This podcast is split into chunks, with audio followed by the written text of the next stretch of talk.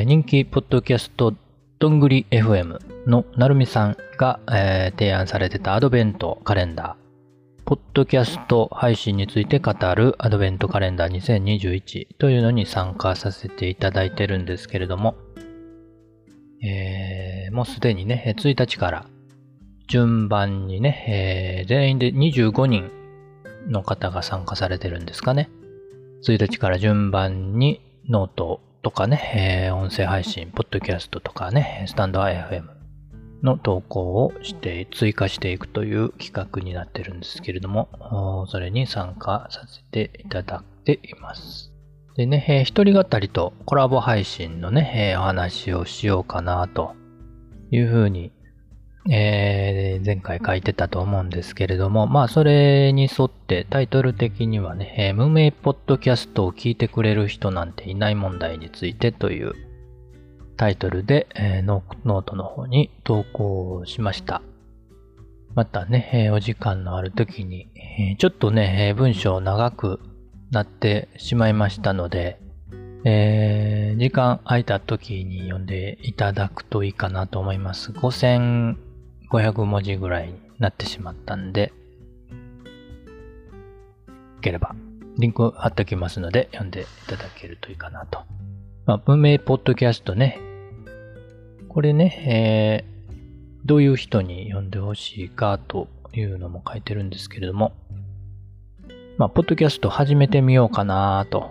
まあ、そういうことを考え始めた頃に、考えてしまうようなことをちょっとずらーっと書いてます。これを読んでいただいてね、また新しくポッドキャストを始めてみたいなと思っていただければ嬉しいなと思っています。まあ内容的にはね、まあいろいろ書いてるんですけど、まあ始める前ってね、えー、自分がね、ポッドキャストを配信して誰にも聞かれないんじゃないかなとまあそういう心配もあるかと思います。まあ初めの頃はね、えー、ほとんど聞かれないと思って間違いないかなと。でもね、えー、まだね、最初の配信の頃はね、えー、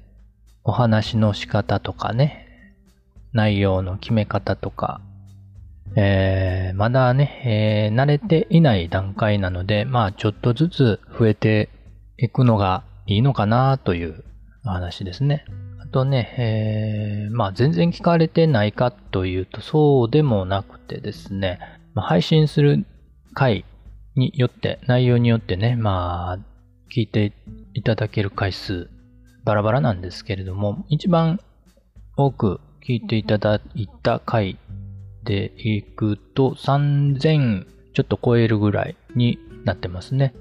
まあ全部が全部そういうことでもないんですけれども、まあそういう時もあると。なので、えー、誰も知らんような無名のポッドキャストでも、